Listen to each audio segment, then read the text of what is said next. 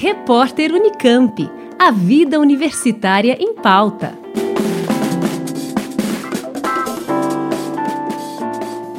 Pesquisadores, graduandos e pós-graduandos de todo o país podem participar do projeto Adote Online, que leva ciência para a sala de aula e apoia práticas de orientação e divulgação científica.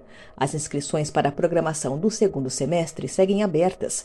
A iniciativa é da Casa da Ciência e propõe a criação de uma série de vídeos voltados aos alunos do ensino básico. Quem explica é Vinícius Godoy, um dos coordenadores da atividade.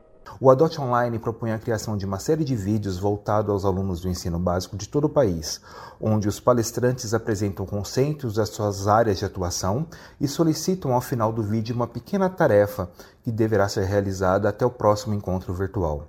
A iniciativa é uma oportunidade de colocar o estudante de ensino básico em contato com a pesquisa de ponta produzida nas universidades brasileiras, bem como auxiliar na formação de pós-graduandos e demais pesquisadores nas práticas de orientação, docência e pesquisa, além de divulgação científica.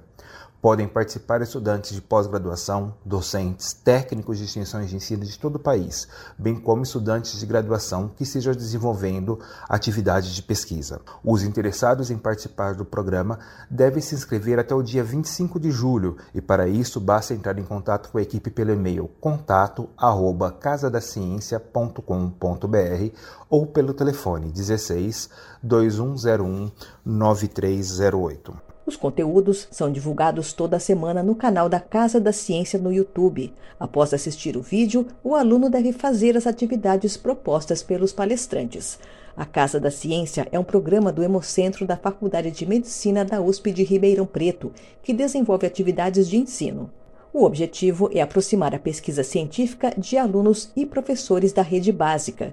O projeto faz parte do Centro de Terapia Celular, um centro de pesquisa da FAPESP, sediado na USP. Da Rádio Unesp FM, Liene Castro para o repórter Unicamp. Repórter Unicamp. A vida universitária em pauta.